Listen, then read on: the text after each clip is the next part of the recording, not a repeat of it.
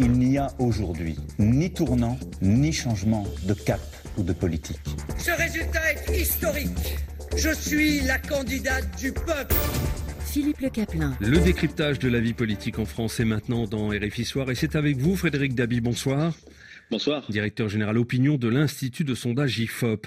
Alors demain, le Parlement reprend ses travaux dans les hémicycles. Un démarrage tout euh, sauf en douceur euh, entre la réforme de l'assurance chômage, le budget pour l'année prochaine ou encore la place de l'avortement dans la Constitution. Après un débat sur l'Ukraine, les députés commenceront par un projet de loi sensible hein, sur l'assurance chômage. Un texte qui vise dans un premier temps à prolonger les règles issues d'une réforme controversée du précédent quinquennat qui arrive à échéance le 31 octobre. Alors l'idée de faire passer le recul de l'âge de la retraite aussi par le biais d'un amendement lors de l'examen du projet de loi sur la sécurité sociale est abandonné. Hein. François Bayrou a obtenu gain de cause. Oui, il a obtenu euh, gain de cause. Alors c'est vrai que ce, passage en force aurait pu être perçu comme un escamotage de la réforme, mais au-delà, Philippe, de la méthode, il y a le fond. Et c'est vrai que sur euh, cette réforme, pour l'instant, l'opinion publique est extrêmement rétive. Hein. Dans une enquête IFOP fiduciale publiée euh, il y a quelques jours, seuls 22% des Français se disent favorables à un allongement de 62 à 65 ans. Donc la retraite à 65 ans est rejetée massivement dans toutes les familles politiques. Et il y a une dimension totémique, symbolique, puisque quand on est sur un allongement de 62 à 64 ans, le 22% devient 37%. Donc la bataille d'opinion va être hardie à mener pour le gouvernement parce que la mécanique d'opinion, la logique qui avait présidé en 2010 où les Français avaient accepté un dernier effort raisonnable, aujourd'hui n'existe pas.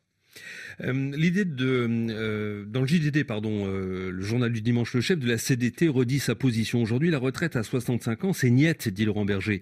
Mais compte tenu de la faible mobilisation de la grève jeudi, le président de la République ne se retrouve-t-il pas avec les coups des franches désormais? Alors, les coups des franches, sans doute pas. Il peut compter sur un soutien des sympathisants LR qui soutiennent, qui sont favorables à une réforme des retraites.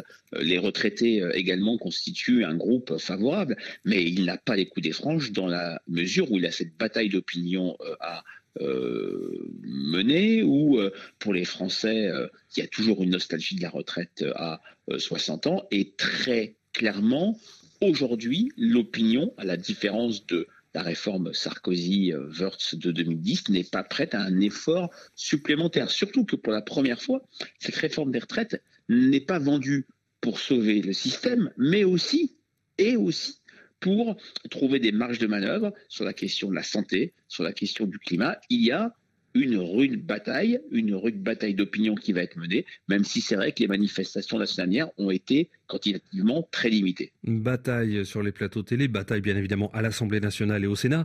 Euh, si les oppositions se mobilisent, si elles se coalisent, je rappelle que la majorité présidentielle n'est que relative, se dessine la possibilité d'une dissolution alors, nous n'en sommes pas là. Dissolution, ça serait s'il y avait une motion de censure. Le précédent euh, c'est 1962. Nous n'en sommes pas là puisqu'il y a peut-être hein, du côté des sympathisants, du côté des députés LR, leur base qui serait en porte-à-faux vis-à-vis d'un rejet euh, du texte. On a vu pendant le quinquennat précédent ce que j'avais appelé une sainte alliance, sympathisant LR, sympathisant de la majorité pour faire passer euh, des réformes. Donc parler aujourd'hui de dissolution ici et maintenant, même si le président en a évoqué la possibilité, me semble très prématuré, mais c'est une arme euh, qu'a le président de la République et lui seul peut la déclencher. Frédéric David, directeur général opinion de l'Institut de sondage IFOP.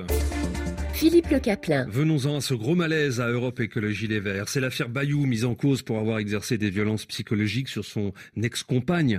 Elle a rebondi après la publication d'un article dans Libération qui révélait que Julien Bayou a fait l'objet de pression de la part d'un groupe de féministes au sein même du parti qui a enquêté sur sa vie personnelle durant trois ans. Mais pour Sandrine Rousseau, qui a rendu l'affaire publique, pas question de changer d'avis.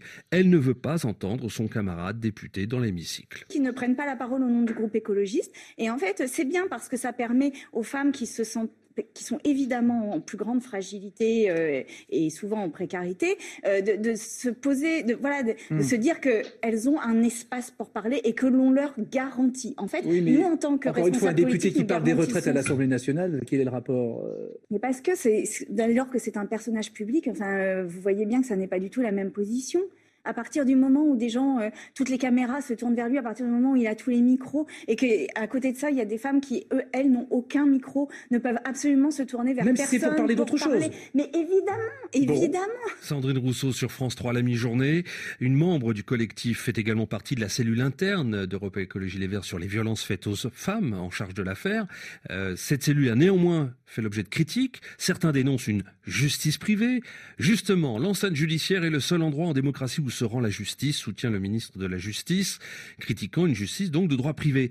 Euh, Jordan Bardella, le président du RN, en parlait ce matin sur Europe 1. J'ai entendu un appel à une forme de, de pudeur juridique de la part du ministre de la Justice. Je dois avouer que j'ai beaucoup de désaccords avec lui, mais je pense que sur ce point, il avait raison.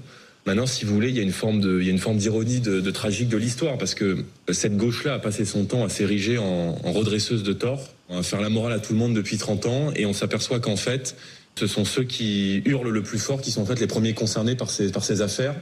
Quand ça concerne quelqu'un qui n'est pas de gauche, qui est considéré comme étant membre du camp du mal, la moindre suspicion, vous êtes cloué au pilori, il faut démissionner, rendre vos mandats et vous enterrer. Quand c'est la gauche, il n'y a pas de problème. Quand ça les concerne, on reste en poste, on trouve des diversions pour rester co-président de groupe, etc.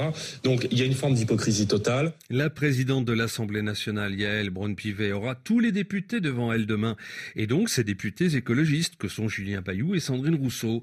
Elle était invitée du journal de France 2 à 13h. Moi, je ne suis pas euh, très euh, adepte euh, d'une justice parallèle.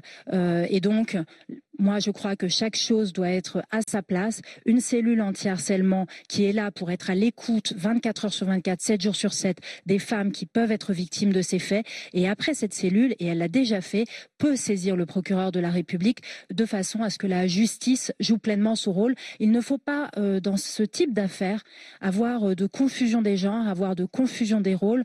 Et la justice est rendue par les tribunaux aujourd'hui, pas par des instances parallèles. Et puis il y a Yannick Jadot, candidat à la présidentielle au printemps, qui estime que Julien Bayou euh, n'aurait pas dû être sanctionné. L'eurodéputé euh, Karima Deli dénonce un délire et dit ceci, le féminisme n'est pas l'inquisition. Bref, Frédéric Dabi, le parti écologiste renoue avec ses vieux démons, ses disputes assassines. C'est une tradition finalement.